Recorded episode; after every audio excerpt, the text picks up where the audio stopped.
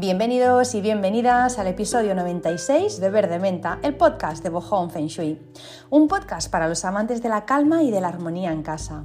Un podcast para personas que saben que más allá de tener una casa bonita, una casa con buenas vistas, una casa bien decorada, hay algo que hace que en casa se esté bien o no.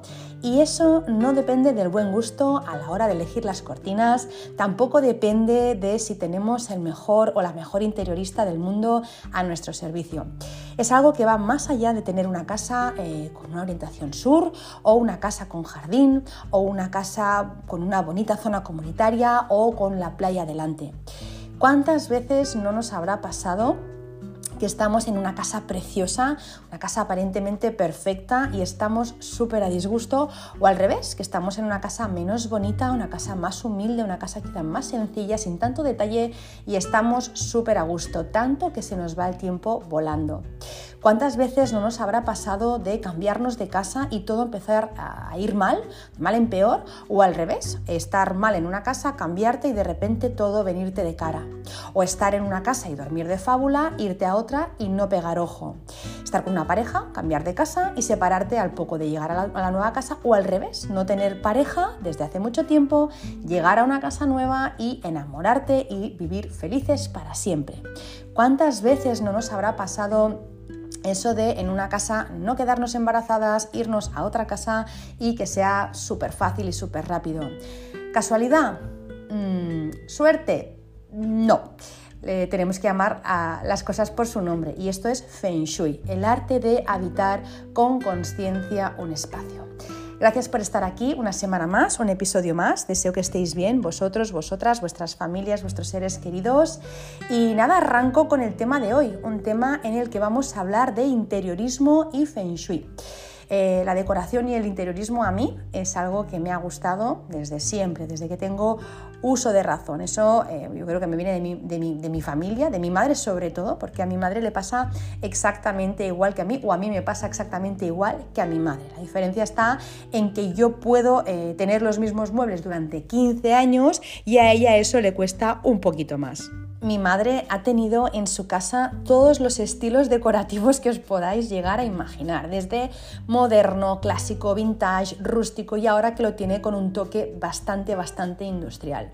Yo he visto la casa de mis padres de todos los colores, incluso la carpintería, eh, las ventanas y las puertas que, dan acceso al exterior, las pintó una vez en color verde botella, eran blancas y las pintó en verde botella. En casa de mi madre os puedo decir que yo he tenido la sensación desde vivir en el palacio de, Luis XVI, el palacio de Versalles, hasta vivir en la casa de la Laura Ingalls de la, de la, Casa de la Pradera o vivir en el Museo Guggenheim de Arte Moderno. O sea, en mi casa, en casa de mis padres he visto de todos los estilos y me he sentido de todas las maneras. Si la veis ahora, la casa probablemente no se parece a como era hace tres años y tampoco a como hace seis porque va cambiando y no un poco, cambia muchísimo. Y a mí eso no me ocurre. Eh, yo soy de gustos bastante fijos, ¿no? Puedo cambiar algún detalle, claro que sí, porque si no, pues al final también las cosas se estropean, también te aburres, pero no puedo, o sea, no, puedo seguir el ritmo, eso es otro nivel, ¿no? A mí me gusta pues, un estilo más bien clásico, renovado, no un clásico clásico, ¿no? No, no como si fuera, pues, no sé, de 1900, no, me gusta un clásico renovado mezclado con un toquecito rústico, como se suele decir, un poco vintage, pero un, poco, un poco rústico, pero con el clásico, el clásico siempre de fondo. No soy de, pues ahora lo pongo todo muy moderno, ahora lo pongo todo muy... No, no, eso no me ocurre. Sin embargo, pues a, mi madre es una cosa pues, que le encanta hacer, ¿no? A mi madre le encanta hacer estas cosas y lo mismo, pues no sé, vas un sábado, ¿no? A comer a su casa y tiene las cortinas del comedor de color lila y vas al sábado siguiente y ha hecho unas cortinas nuevas de flores porque se va, se compra tela, se las hace ella y las cuelga y ya está. Y es, así, ¿no? Ella no, no tiene miedo de nada. Ella coge un bote de pintura, una brocha y se le a pintar la casa. O lo mismo, pues no sé, te, te, lo saca todo de sitio y te lo recoloca en otro sitio totalmente diferente. Un día, pues no sé, le da por comprar un spray, eso lo ha hecho un par de veces, de comprar un spray, por ejemplo, una vez compré un spray de color, de color blanco y, se le a pintar todo lo que encuentra, o sea, desde jarrones, figuritas, mm, todo lo que encuentra lo pinta de color blanco. Otra semana descubre cómo hacer un efecto bronce con un par de pinturas mezcladas y tal, y te lo pinta todo en color bronce. Yo lo que me extraña es que no haya pintado todavía a mi padre o a los gatos, porque todo lo que encuentra por el camino lo pinta con eso que, pues, que ha comprado, ¿no? Em, Luego, por ejemplo, también se lía a desenfundar cojines y hace pues, nuevas fundas para los cojines del sofá. Eh, de repente, pues no sé, tiene los cojines del sofá todos en tonos naranja y vas otra semana y son todos en tonos, no sé, mm, amarillo y velas a conjunto. Y lo, o sea, lo, cambia todo, colores, formas, objetos de sitio, no sé, lo va cambiando todo, eh, no digo cada semana, pero cada semana hay algo nuevo en casa y cada X tiempo todo, todo está, todo está del revés. Ella se lía a hacer lámparas, eh, se lía a cambiar las pantallas de las lámparas, las coge, las pinta o les pone unos lacitos o bueno, lo que le venga en gana o ve algo en Instagram y, pues lo hace luego ella porque pues no sé, este verano por ejemplo le dio por hacer eh, lámparas así como un poco hawaianas, como un poco caribeñas, ¿no? con, con rafia y con, y con, con ay, que no me sale ahora, ah, con materiales así como, como naturales, ¿no? Pues, no sé, yute y demás, o con, fibra de coco, bueno, pues empezó a hacer lámparas y, las customizaba, compraba una en Ikea y luego la customizaba, bueno, luego se le a cambiar los tiradores de, los muebles, eh, no sé... Mm, mi madre es, o sea, es, como MacGyver, es capaz de hacer cualquier cosa. Mi madre nos pasa también que podemos ir em, a tiendas de decoración o mercados de antigüedades, por ejemplo, y pasar pues, eh, toda, todo un día, o podríamos pasar todo el día, podríamos pasar toda la tarde, podríamos estar, y lo hemos hecho, eh, tardes pues, mirando revistas de decoración eh, o mirando, por ejemplo, programas de homestaging o de reformas y no nos cansamos. Es algo que nos apasiona. Nos recomendamos los programas, por ejemplo. Pues mira, yo he visto esta semana este programa, pues yo he visto este otro, pues bueno, nos lo, nos lo recomendamos. ¿Vais a escuchar un ruidito de fondo? Sí, un ruido de fondo. Es mi perra, es que está, está jugando con un juguete y no puedo, es que si no, no puedo grabar, así que nada, la vais a escuchar de, de fondo. No, no lo voy a cortar porque si no, no voy a grabar el podcast. Pues bueno, lo que os digo, que esta es nuestra pasión. La diferencia es que yo a esa pasión le añado el punto de metafísica y mi madre no le añade ese punto de metafísica. Ya sabemos, ¿no? Pues que, que nadie es profeta en su tierra, así que yo ya pues no insisto. Ella sabe que hago Feng Shui, lo sabe de sobras, pero eh, ella pues eh, es comando autónomo en ese aspecto ya pinta del color que le apetece y punto. Solo una vez, una vez eh, o dos veces le dije, ¿no? Una vez le dije, mamá, por favor, haz el favor de, cambiar el color de tu habitación porque te va a dar algo. Por las estrellas que tenía, tenía un color que no le iba nada bien y se lo dije, mamá, por favor, eh, cámbialo porque vas a tener un susto, por favor. Y lo cambió. Ahí me hizo caso, me vio seria lo cambió. Y otra vez que también le dije, cuando le dio por la decoración industrial, ¿no? Eh, como, mamá, como tú pongas más color negro en casa, yo no vengo más. O sea, ya se lo dije seria porque es como, mira que he comprado lámpara negra, mira que he comprado muebles de la cocina negros con un punto de madera, eh, mira que he comprado jarrones negros, sofás negros, sillas negras, eh, alfombra con toque negro y blanco, todo negro, negro, negro. Digo, mamá, por favor, digo, va a aparecer la morgue al final esto. Así que le dije, como tú pongas algo más negro en tu casa, yo ya no vengo porque es que me da miedo. Vale, vale. Y ya no, y ya no puso nada. De hecho, hasta ella lo vio, ¿no? Dice Marta, dice, creo que me he pasado porque eh, hizo la cocina nueva y pues la hizo pues con unos muebles negros combinado con madera. Claro, en una cocina no sé, de 40 metros cuadrados, pues eso queda bien, ¿no? Porque al final eh, pues hay luz y no se ve tan, ¿no? Pues, pues tan oscuro.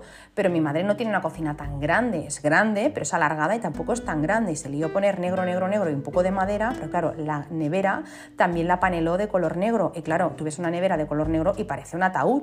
Y ahí sí que me dijo, ostras, Marta, creo que, que me he pasado. Así que bueno, em, nada, luego lo, luego lo compensó con plantas, con tal, y quedó bonito, la verdad es que tiene mucha gracia, pero de entrada es, mamá, no pongas más negro. A mí la verdad es que me es...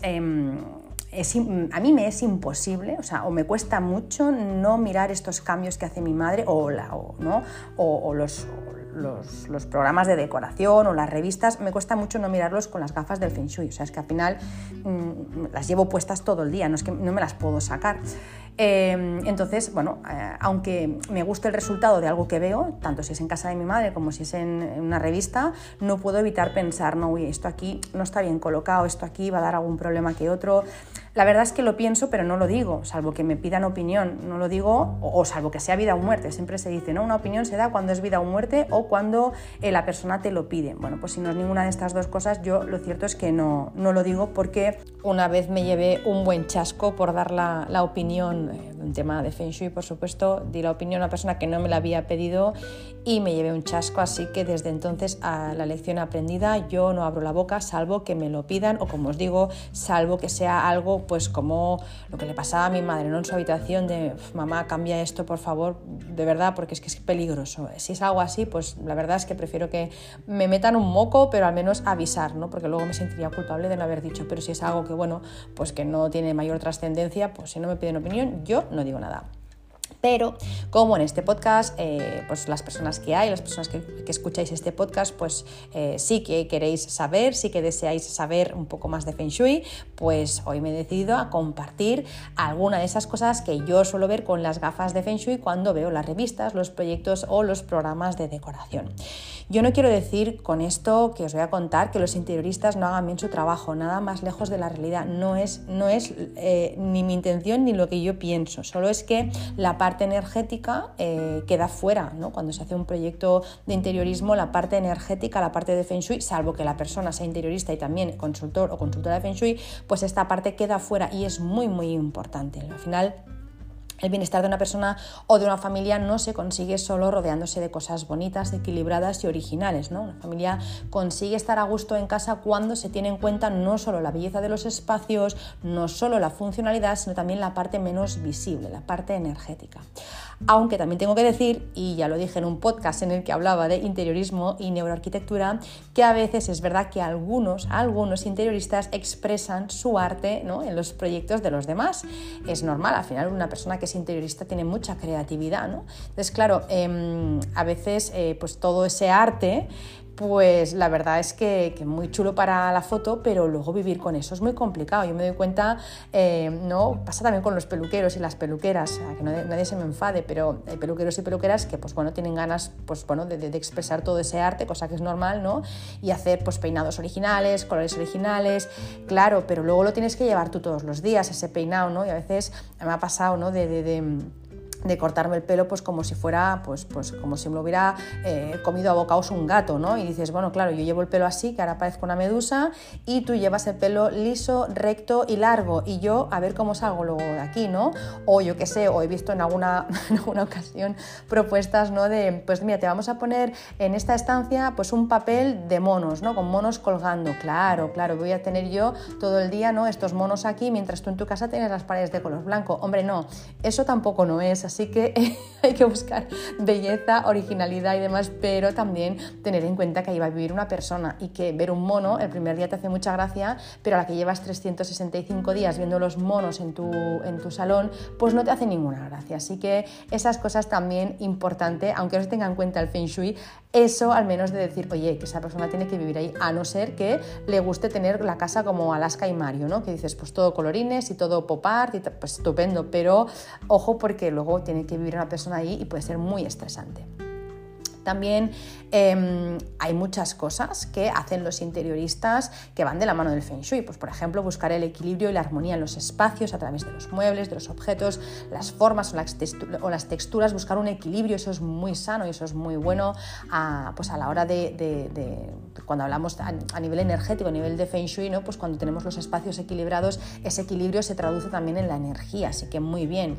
Eh, buscar la simetría también es algo muy bueno aunque no siempre necesario, ¿vale? Al menos mm, a, no ser que sea un dormitorio principal, que todo sea simétrico, igual no es necesario, pero si se hace, si hay simetría, muy bien, porque también está el, el espacio equilibrado. Buscar la proporción y la escala dentro de la estancia o encontrar un punto focal, por ejemplo, muchos interioristas buscan un punto focal atractivo donde la vista o la atención eh, vaya, ¿no? Eso también es muy bueno, siempre que siempre que no sea un lugar con malas estrellas, porque entonces todo el mundo va a ir a esas estrellas y las va a activar, ¿vale? Si todo el mundo mira pues un jarrón que he puesto en una mala combinación, pues todo, o sea, al final eh, la, energía se dirige allí, ¿no? Entonces eh, eso se, hace más grande, donde, ¿no? donde pones la intención, ¿no? Pones también la, energía, ¿no? O donde pones la energía, pones la intención, da lo mismo. En cualquier caso, todo va allí, así que eso no sería, no sería recomendable a nivel de Feng Shui, pero en general, si las estrellas son buenas, pues perfecto tener un punto focal.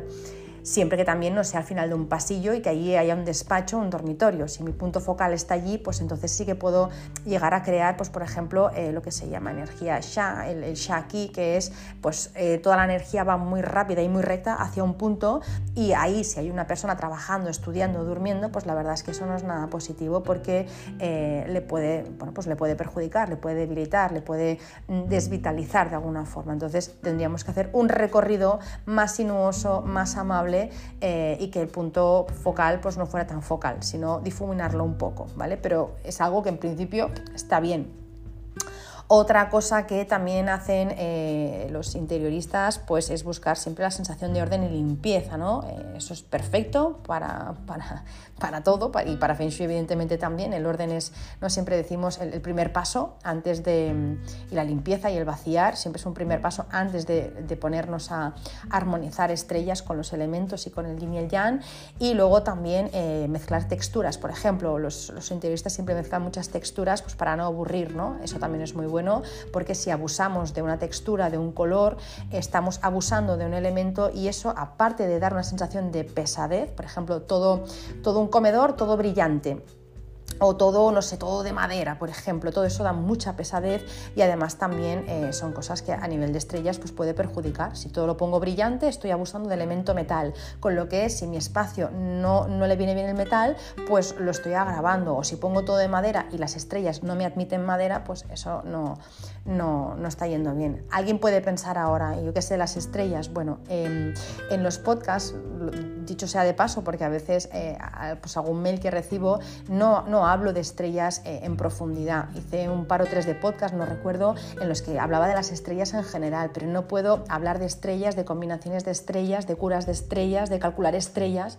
en un podcast porque no se puede, porque es un tiempo muy reducido, mucha información y además tiene que ser visual, tiene que haber papeles, tiene que haber apuntes, tengo que enseñar herramientas y eso lo, lo explico en la academia online. Aquí puedo explicar cosas generales y, algunas con más detalle como hago, pero todo lo que es calcular estrellas, interpretar, todo eso se tiene que estudiar bien, no se puede explicar en un podcast, lo digo por si alguien se queda con ¿y dónde tengo yo una buena estrella? ¿Cómo sé yo las estrellas? En la academia online se, se puede hacer y dicho sea de paso también, eh, explico cosas que me preguntan muchas veces por mail, eh, ¿cuánto dura el curso? Es como una membresía, es como Netflix, es como Spotify, es una cuota fija de 10 euros en los que tú cuando te apuntas accedes a todas las eh, formaciones que hay.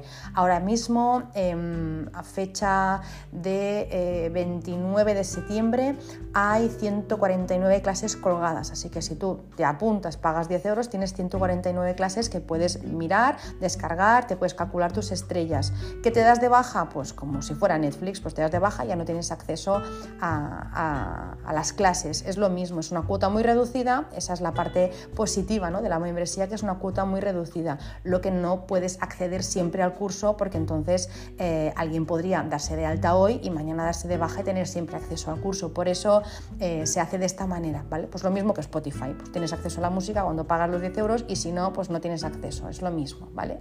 Bien, pues lo que os decía, eh, hay muchas cosas que se hacen en interiorismo y que van de la mano del Feng Shui y que nos vienen fenomenal y hay otras cosas pues que no se tienen en cuenta y que pueden hacer pues que estemos ya no solo incómodos en casa, sino que se pueda producir desequilibrios energéticos que nos pueden llevar a tener problemas en algunas áreas de nuestra vida. Hoy os voy a contar algunas de estas cosas, no me, tendré, no me detendré mucho en explicar cada una de ellas porque muchas las he explicado en post, en podcast, también lo explico en la academia, así que nada, hago una pinceladita de cada una de ellas, pero sí que las explico las que más suelo ver. Hay más cosas seguro, pero al menos las que más suelo ver que se repiten en estos programas y revistas os las comento hoy, ¿vale? Así que vamos a poner las, gafas y empezamos con el dormitorio, que es lo que veo muchas veces, sobre todo en programas de decoración eh, americanos, en de Estados Unidos veo que eh, colocan la cama entre dos ventanas, hay como costumbre poner la cama entre dos ventanas o debajo de una gran ventana. Bueno, cuando hacemos eso sentimos desprotección, eh, no se puede descansar bien cuando tienes una ventana detrás de esta manera, otra cosa es que la tengas en un lateral. Eh, y si tienes esto, pues bueno, tendrías que hacer alguna cura, como ya he explicado alguna vez, ¿vale? Para que no fuera, eh, no estuvieras tan desprotegido o desprotegida. Deberíamos poner una persiana, una cortina tupida, etcétera. Porque en Feng Shui eh, ya se sabe y es, al final es, que tenemos que tener una, una, protección siempre detrás, una pared sólida detrás que se llama, en Feng Shui se llama tortuga negra, pues igual que un policía no va con la espalda descubierta o igual pues que un famoso pues siempre tiene un guardaespaldas, pues es eso, tú no puedes estar con la espalda descubierta mm, y tener una ventana detrás, ¿no? En que te sientes vulnerable, en cualquier momento pues alguien puede romper el cristal, aunque no vaya a pasar, pero tu cerebro reptiliano no tiene tan claro que no vaya a pasar, así que igual que, no sé, pues en la antigüedad, ¿no? O la gente pues cuando iba pues a cazar o, no sé, cuando pues no sé, vas por la selva, pues siempre vas mirando, ¿no? Pues de no tener la espalda desprotegida, siempre intentas, ¿no? Eh, ir mirando lo que pasa por detrás, porque es que en cualquier momento te salta el león, pues lo mismo en, casa. Siempre tenemos que tener pared detrás, siempre protegidos. Entonces, dormir con, debajo de una ventana o entre dos ventanas, eso no es lo, lo más saludable. Además, también no saludable, lo más recomendable Además también tener eh, tantas aperturas en una, en una, pared de cabecero, eh, al final también eh, se va la energía como que está más débil, como que tiene fugas. Entonces necesitamos tener una pared sólida donde no haya fugas y que yo me sienta arropada. Ya me estoy enrollando más de lo que quisiera. Nada, voy punto por punto porque si no me conozco y el episodio dura tres horas. ¿Qué más cosas veo? Poner una mesilla de noche mucho más alta que la otra. Queda muy chulo, queda muy cool, ¿no? Pues hacemos mezcla de estilos, mezcla de volúmenes, tal. Sí, pero eso crea desequilibrio en la pareja y las relaciones también pueden acabar siendo disarmónicas. Uno tiene o una tiene más em, peso que la otra persona en la pareja, una tiene más importancia que la otra. Y según qué combinación de estrellas tengamos ahí, por ejemplo, una 6446, que suele ser que una parte yang em, no desacredita o debilita a una parte yin, si tenemos encima mesillas de noche desiguales o uno tiene, el otro no tiene, em, entonces eso se, hace mucho mayor, se magnifica. Así que eh, todo tiene que ser del mismo volumen, tamaño, peso, al menos en un dormitorio. Eh, luego veo también muchos cuadros partidos en dos y tres, ¿no? Pues una imagen partida en dos o en tres partes, ¿no? Eso crea fricción y crea separación y según de lo que sea el cuadro puede ser mucho peor. Una familia, por ejemplo, dividida en tres partes, que lo veo mucho también, o un animal dividido en dos partes, los escenarios que se pueden dar eh, son muy o pueden ser muy desagradables. Las imágenes son como un imán, como sabemos, y en lo que nos enfocamos se expande, como decía. Así que si yo pongo una familia partida en tres, ojo con lo que estamos, em, con el mensaje que estamos enviando, ¿vale? O que salga uno de los dos, el otro no salga. Cuidado con lo que estamos enviando porque se puede, se puede hacer realidad, ¿vale? Entonces, em, mejor que pongamos todo de una pieza. Luego, usar cabeceros con divisiones o paredes con molduras y particiones justo en la pared del cabecero, eh, lo mismo que antes, desavenencias y separaciones. Queda muy chulo, los cuarterones a mí me encantan, cuarterones de yeso, muy clásicos, me encantan, pero en un dormitorio principal, en la pared del cabecero, jamás. Eso en otras estancias vale, en la pared del cabecero no. Igual que antes decía, mm, cuadros partidos en tres, da igual, aunque no sea un cuadro, partido en tres, en este caso sean tres cuadros encima del cabecero, que esto se ve muchísimo, muchísimo. Eh, todo lo que son números impares en dormitorio principal generan infidelidad, aunque tenga una relación abierta, aunque tenga mm, lo que sea. Eh, en el dormitorio todo tiene que ser yin-yang, las dos polaridades eh, número 2, número 4, todo en, números pares o, dobles, nunca en número impar. Luego veo mucho ventiladores de techo, queda muy chulo, queda muy como de cottage, como, mucho, como de cabañita, queda muy chulo, la verdad que sí, pero eh, los ventiladores de techo cortan la energía, la tornan agresiva y la tornan enferma. Así que eh, ventiladores de techo, ya sé que hace calor en muchos sitios, pero en un dormitorio mejor que no. Ponemos un ventilador normal de pie, eso siempre es mejor que el ventilador de techo con esas aspas. A no ser que estén eh, tapadas, pues bueno, podríamos, podríamos mirarlo, pero en general ventilador de techo no. Además también al estar encima de la cama eh, suelen ser bastante pesados, así que aplastaría energéticamente órganos y chakras. O sea que ventilador de techo eh, lo evitamos.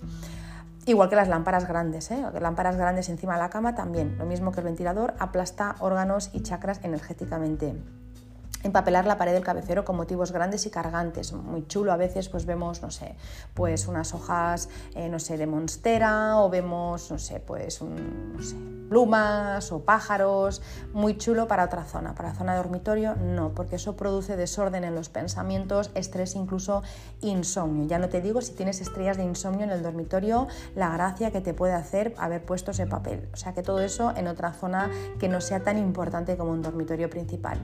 Pintar las habitaciones de pareja en tonos negros, azules, grises o plata también está como muy de moda. A mí el azul petróleo me vuelve loca, o sea, me encanta el azul petróleo, me gusta mucho el negro, pero dormitorio principal no, porque da frialdad y distanciamiento en la pareja poner la cama debajo de techos inclinados con vigas, que queda muy, muy romántico, ¿no? Pues queda como, no sé, como una escapada rural, queda muy chulo, bien para un fin de, bien para una foto, no para dormir. Eso produce opresión y más con un techo inclinado y las vigas, las vías, perdón, las vigas actúan como corrientes verticales negativas, incluso si son rectangulares, que son con aristas, actúan como flechas envenenadas que se conocen en Feng Shui y que nos acaba sacando la energía, desvitalizando y por ende enfermando.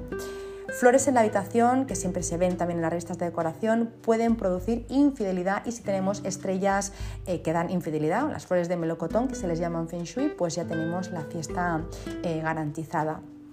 Poner espejos en el dormitorio, pues también no se ponen, se dice por infidelidad, es verdad que alguna vez se puede haber dado, pero sobre todo no se pone por, una o dos razones. La primera, porque abrimos o podemos abrir un portal a otros planos, a otros planos energéticos, a personas pues, que ya no están aquí. Eh, la verdad es que eso es, bueno, no sé si, si os ha pasado o no, si queréis o no, yo como lo he vivido, lo vivo, em, pues no, no, la verdad es que un espejo en el, dormitorio, al menos em, de frente no lo pondría otra cosa es un lateral, bueno, tira que te vas, pero de frente no lo pondría. Y sobre todo también porque te puedes pegar un susto mm, importante. Tú ya sabes que tienes un espejo, sí, ya lo sabes, pero cuando te, cuando te acabas de despertar, eh, cuando tú todavía estás medio dormido, dormida, cuando tú te, despiertas y, ves una, imagen en el, espejo, eh, eso te puede pegar un susto hasta que no reaccionas y sabes que eres tú, te pega un susto. Así que nunca fue bueno tener un espejo en el dormitorio, al menos no eh, que tú te veas. Así que si están, que estén en un lateral y que no nos veamos. Luego también en el dormitorio usar papeles pintados con rayas, sobre todo en la zona del cabecero de la cama, pues también eh, actúa como elementos divisorios y pueden producir distanciamiento o separación. Así que estos papeles los reservamos para un comedor, un salón, un hall o donde sea, pero dormitorio principal no hablando de salón, estanterías, cuadros o espejos encima de sofás, eh, encima de la cabeza, que lo veo mucho también, es que cuando lo veo, eh, aunque yo no estudiara Feng Shui, yo creo que lo pensaría.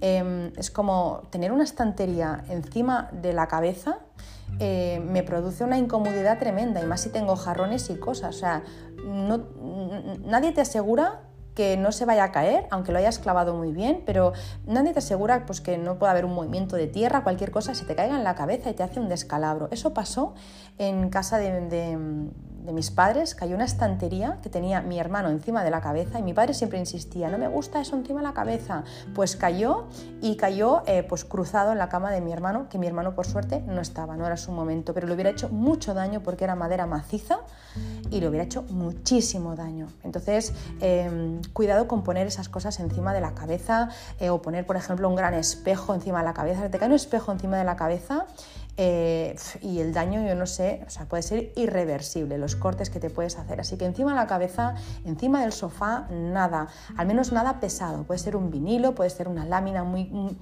algo muy ligero, pero un gran cuadro, un gran espejo, una estantería con cosas, jamás. Aunque no te caiga la incomodidad que produce, eh, la sabe, lo sabes cuando lo sacas, que dices, madre mía, qué mal estaba y no lo sabía.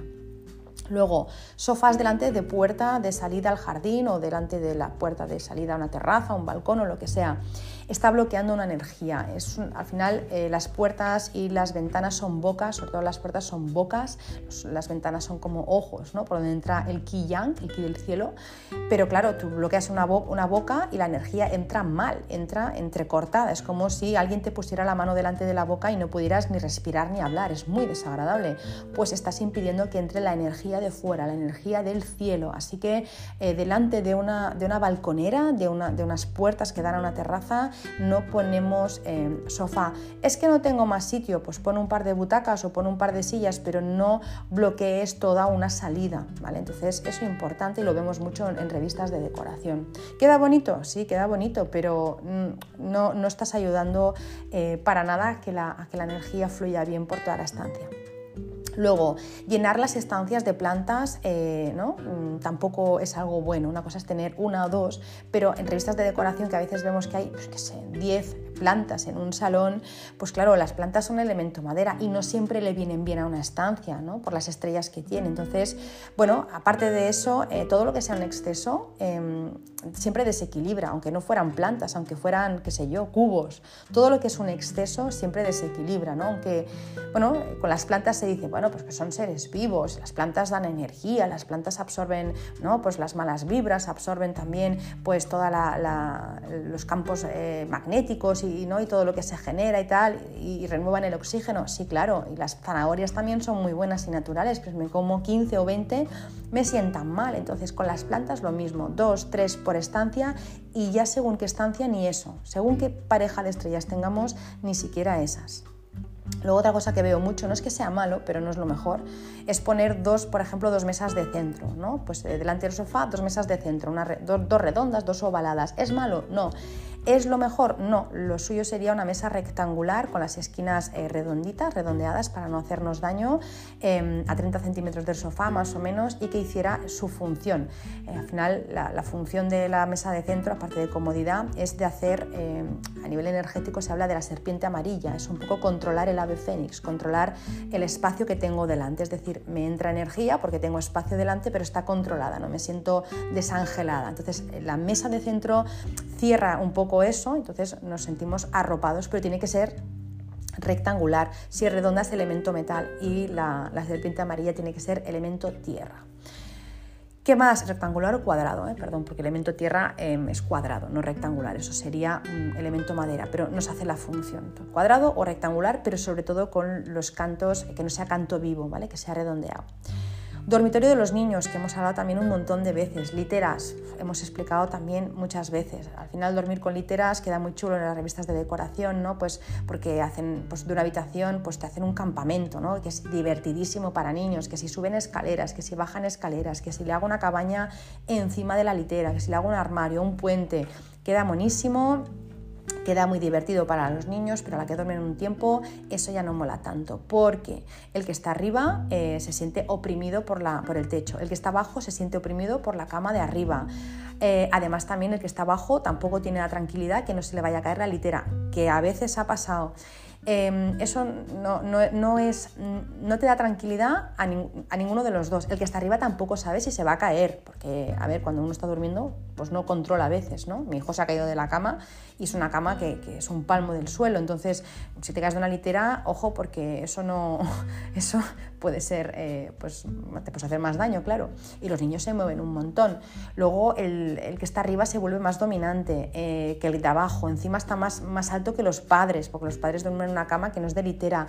Las literas son muy chulas, eh, quedan muy bien en Ikea y está muy bien cuando no hay espacio, yo lo sé, pero ojo porque podemos tener este problema. Siempre o al menos yo siempre me encuentro que aunque tenga una casa, aunque haya una casa muy pequeñita, con habitaciones muy pequeñitas, un par de camas siempre caben siempre caben, casi siempre. Y si no se puede, pues vale, pues entonces recurrimos a la litera. Pero ponemos litera para tener más espacio y poner más juguetes y más baúles y una, mesa de estudio. Ojo con llenar tanto las habitaciones para sacarle tanto partido y, hacerlas multifuncionales, porque al final ni se duerme, ni se estudia, ni nada de nada. Entonces nuestro gozo no un pozo. Mejor dos camitas, eh, los juguetes pues los necesarios y que se estudie. Mira, casi es mejor estudiar en el salón que tener a veces eh, una un escritorio en el dormitorio eh, apilotonado, que ya no cabe nada y contra la pared y en malas estrellas casi es mejor. Si se puede, dos camitas, los juguetes necesarios y si no cabe en el escritorio, oye, pues se usa otra zona que no pasa nada. Eh, evidentemente esto no será siempre llueve a gusto de todo el mundo y esto no le va a gustar a todo el mundo, pero yo os hablo a nivel de Feng Shui. Luego ya cada uno que haga lo que sienta o lo que, o lo que pueda, ¿vale? ¿Qué más? Eh, las camas también apoyadas en un lateral, ¿vale? Por ejemplo, pues entramos a una habitación y vemos una cama de frente apoyado solo en una pared, pero no en, dos, no haciendo ángulo recto, solo en un lateral. Eso tampoco es demasiado bueno. Siempre se recomienda dormir eh, pues en, en un ángulo recto, ¿no? los niños pues con una pared en el cabecero y en un lateral, para que se sientan protegidos. A partir de los 13 años, entonces ya sí los podemos eh, separar de la pared. Pero eso que vemos en revistas muchas veces y en, programas, ¿no? de pues la cama está en medio, ¿no? como si fuera un, sofá cama que puedo aprovechar pues, para sentarme o para dormir, pero no tengo una pared de apoyo en el cabecero, solo en un lateral, eso no es favorable, eso no es bueno para los niños y para muestra un botón, la mayoría de personas que me llaman con problemas para que problemas a la hora de dormir de los peques, aparte de estrellas de insomnio, tienen la cama colocada así. Los escritorios, ya lo hemos dicho, poner los escritorios contra la pared, pues también estamos yendo en contra de los cinco animales celestiales y no es nada estimulante trabajar castigado contra la pared. Así que siempre eh, pared detrás y por delante tenemos que tener apertura, vistas, ¿vale? Eso no significa que me ponga contra la ventana, no apertura y vista significa que yo no tenga nada delante y que vea la puerta, no que vea la ventana, porque entonces estoy dando la, espalda a la puerta, ¿vale? Siempre eh, intentando mirar eh, a la puerta, siempre tener control sobre la puerta y la espalda protegida, siempre.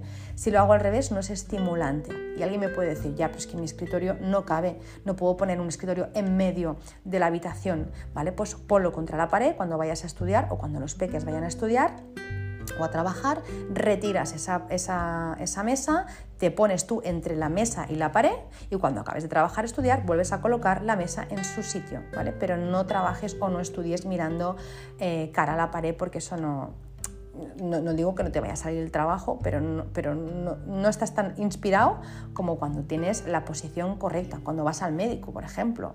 El médico, tú cuando entras, ¿no? Pues vas al médico, abres la puerta, tú no te lo encuentras de espaldas, ¿no? O no te lo encuentras contra la pared, porque dirías, ¿este hombre qué hace? ¿O esta mujer qué hace? No, te lo encuentras mirando hacia ti. Normalmente pared detrás y mira hacia ti. Tú cuando entras, él controla, no le pasas por detrás, ¿no? Y le pegas un susto, no. Tú, él controla quién entra. Pues lo mismo en casa. Veo mucho también en las revistas de decoración los tipis, ¿no? esas, como esas cabañitas, como, como, tiendas de campaña, como indias, ¿no? super monas, eh, muy, muy de Instagram, ¿no? fotos muy instagrameras, pero em, ¿qué ocurre? Pues que eso está lleno de aristas y de flechas. Los niños necesitan eh, otro tipo de cama, eso no va a dar estabilidad y no da solidez. No tienen cabecero, así que por muy chulo que sea para jugar un rato, eh, muy bien, pero no para dormir. Luego poner banderines y estrellas, también no hay problema en poner banderines, ahora ya no los veo tanto, pero hubo una época en los que pues, estaba las casas, casi todas las casas tenían banderines en la habitación de los niños y de las niñas, bien si no están eh, encima de la cama, ¿vale? Si no, también actúan como flechas envenenadas. Em, hacer habitaciones enteras de color gris por la, por la connotación psicológica que tiene, ¿no? Siempre Siempre lo digo, soy muy cansina, pero es que a veces pues no queremos una habitación rosa, no la queremos azul, cosa que está bien, tampoco la queremos amarilla, gris, neutro, no, no, eso no es neutro, eso el niño va a tener miedo, va a tener aburrimiento y además también eh, probablemente pues pueda acabar teniendo esta tristeza, ¿no? el gris no le mola a los niños, entonces es algo más de los padres para que quede la habitación para la foto, pero a los niños y a las niñas el gris, preguntadle, ¿Qué color es tu preferido? Eh, ningún niño te va a decir gris, te va a decir el rojo, el verde, el amarillo, pero gris es que para ellos no está ni en su paleta de colores, así que lo vemos mucho en revistas, pero eh, no.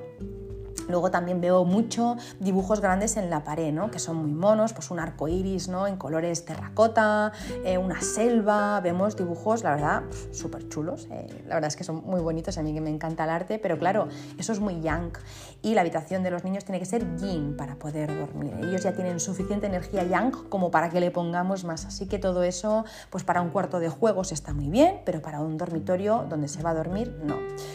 ¿Qué más? Usar papeles decorativos, por ejemplo, con estrellas, triángulos o cenefas, eh, cenefas apuntando, pues tampoco. También genera flechas y acaba desvitalizando al peque y haciendo que sea más propenso a, pues, a coger cualquier virus o cualquier, ¿no? Cuando estás flojillo de energía lo pillas todo. Así que ese tipo de papeles, cuidado, si tengo una, ¿no? pues un papel con triángulos, todos los triángulos apuntando al peque, eso no, no es lo más recomendable. Aprovechar todo el espacio, lo veo mucho también en revistas y en, programas, eh, aprovechar el espacio y venga armarios y venga almacenaje arriba de la cama, debajo de la cama, cajones por aquí, cajones por allí, armarios, armarios camuflados, eh, arriba un, altillo con más cosas, todo eso es agobio, presión, presión, presión, presión y al final... Em, eso es tanta, da, tanta pesadez eh, ¿no? encima nuestro, encima de nuestros hombros, encima de los hombros de los niños. Es tan pesado tener tantas cosas que da cansancio, da pereza y procrastinación. Así que no necesitamos tantos armarios, lo que necesitamos es lo que digo siempre, menos cosas. Otras zonas que también veo a veces ¿no? en, en interiorismo pues que, no, se acaban de, de, resolver, al menos no bien de cara, ¿no? teniendo en cuenta el Feng Shui los cuadros y los espejos apoyados. ¿Y por qué? ¿No? Pues bueno, porque eso se traduce en nuestra vida. Al final, eh, o se plasma o lo, vivimos en, nuestra vida. ¿Cómo? Pues bueno, los cuadros y los espejos apoyados a nivel energético, pues lo que nos están diciendo es que es algo inacabado. ¿no? Feng Shui no entiende de modas, es como este cuadro no está colgado, ¿no? eso es lo que energéticamente recibe esa casa. Entonces, em, como lo que está en nuestra casa es un reflejo de nuestra vida y al revés, si no acabamos las cosas en casa, sea un cuadro apoyado, sea pues algo que está pendiente determinarse, pues al final no acabamos las cosas en nuestra vida. ¿sí? Entonces, ¿qué puede pasar? Bueno, pues que queden proyectos inacabados, conversaciones que no se dan, proyectos que no se cierran, cosas que no se materializan, así que importante colgar. A ver, un cuadro no pasa nada, pero si todos los cuadros de tu casa están apoyados y los espejos sobre todo que tienen más fuerza, pues sí que puedes acabar notando, jolín, es que todo va muy lento, es que eso no acaba nunca, es que esta obra no termina, es que este papel no llega, es que esa persona no me dice, cuelga los cuadros a ver qué ocurre y ya verás. ¿Qué más? Eh, pilares vistos, ¿no? Con aristas marcadas, muy de moda en los diseños industriales, ¿no? Pues una columna en medio, ¿no? Pues todo de, de hormigón, muy chulo, pero luego eso también son flechas que nos acaban afectando. Em, lo que decía antes también, eh, el uso de un solo color, por ejemplo, ¿no? Pues como tengo una casa en la playa, pues todo lo pinto de color azul. Pues bueno, o yo qué sé, como soy muy moderno, pues lo hago todo de microcemento. Yo fui a una casa de un, de un conocido, era todo de microcemento gris, madre mía, qué agobio más grande. Em, da mucha pesadez y además también eh, podemos a, la larga acabar activando una estrella eh, que no, que no nos interesa, o sea, perdón, eh, activando una estrella mala, por ejemplo, que no nos interesa, o, desactivando, cargándonos una estrella buena que sí nos interesa. Si yo todo lo tengo de color gris en microcemento, aparte de la pesadez, el, gris, eh, si es un gris clarito, por ejemplo, en este caso, pues eh, es metal. Si tengo mi estrella 8, que es la que me da pasta, que es tierra, y la debilito con metal, ya no me entra el dinero. Entonces es pesadez por un lado y me puedo estar cargando una buena estrella. O no, o pongo todo en color azul, ¿vale? Que es elemento agua y pues está afectando una estrella 5 que me da enfermedad o pérdida económica. Entonces, cuidado con abusar de un color. No sé Feng Shui, no tengo intención de aprender.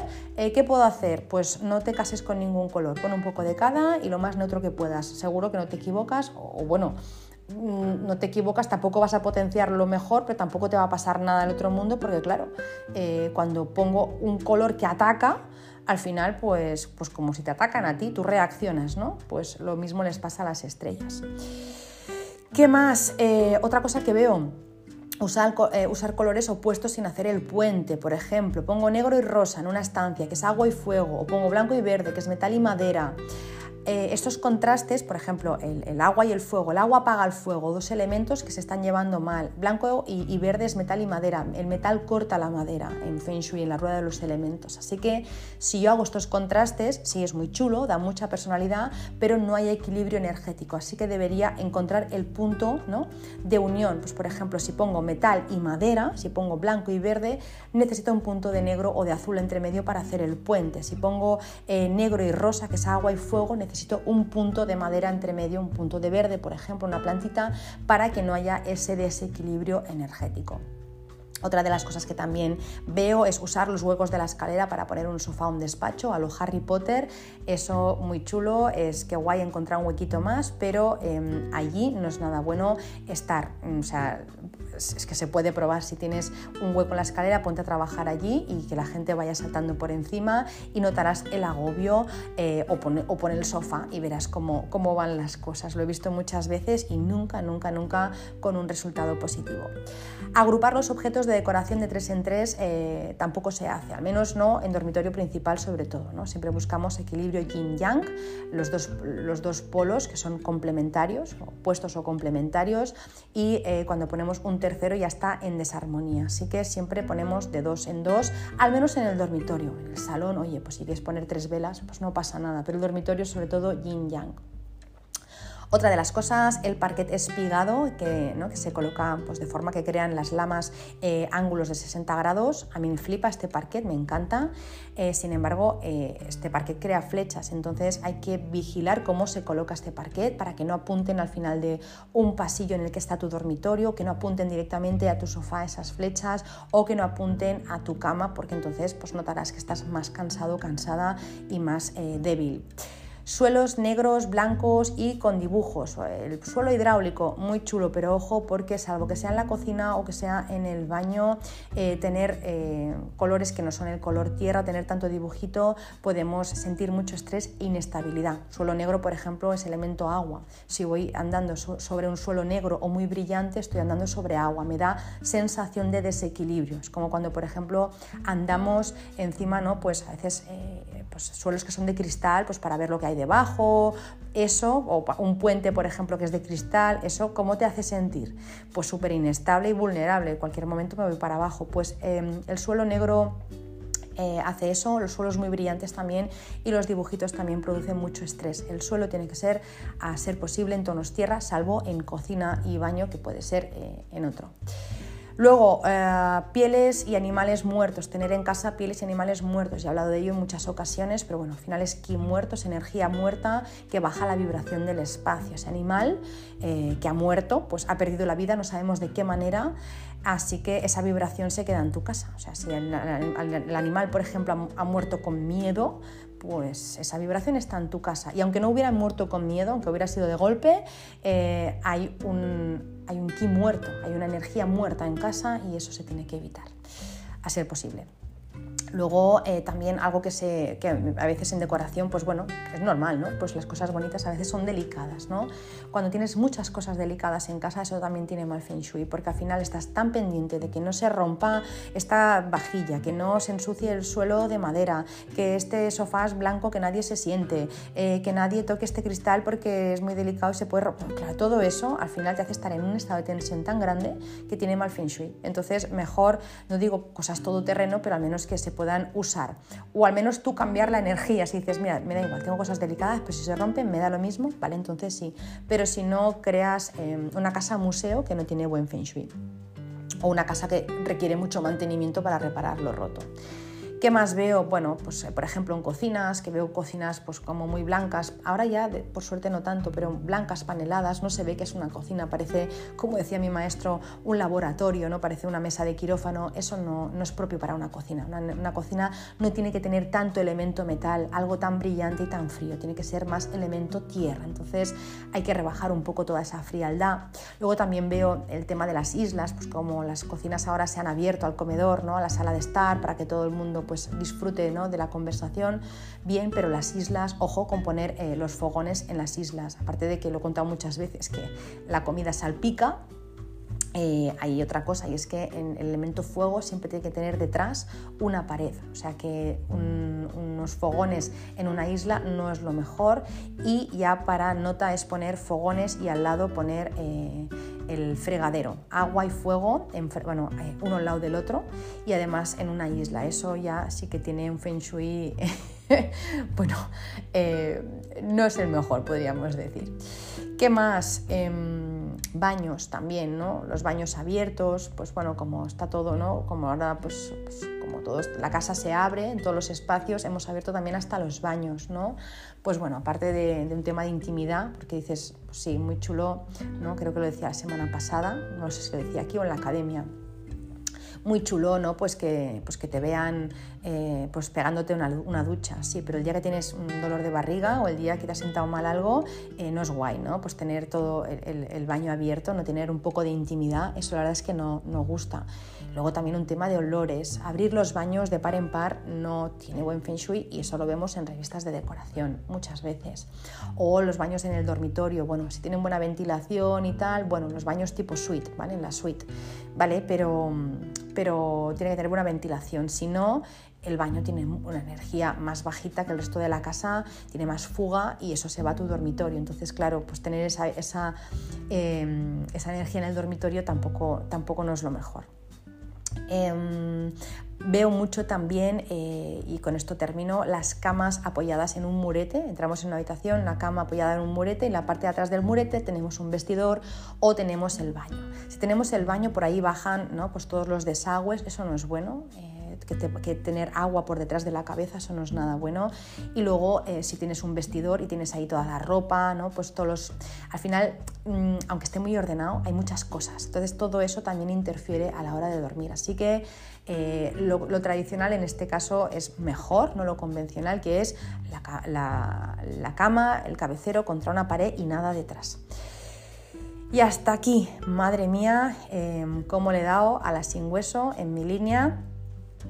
Hay más cosas que decir, por supuesto, porque al final pues, eh, hay mil situaciones y mil escenarios que nos podemos encontrar ¿no? cuando, cuando estamos hablando de la, de la decoración, ¿no? de interiorismo en una casa, pero vamos, yo creo que con esto hemos tocado los puntos más importantes. Si me dejo algo y me queréis preguntar, pues lo podéis hacer o darme vuestra opinión pues mira, yo dormí así, lo cambié así y súper bien, o cualquier cosa que me contéis, pues eh, me encantará conocer vuestra opinión y si queréis que profundice en algo más, pues me decís. Nada, eh, hasta aquí. Em, os mando un abrazo muy muy fuerte y si me estáis escuchando por la mañana, pues nada, desearos un súper día. Si lo estáis haciendo por la tarde, una súper tarde. Y si lo estáis haciendo por la noche, una muy feliz noche y dulces sueños. Os mando un beso enorme y nos vemos la semana que viene.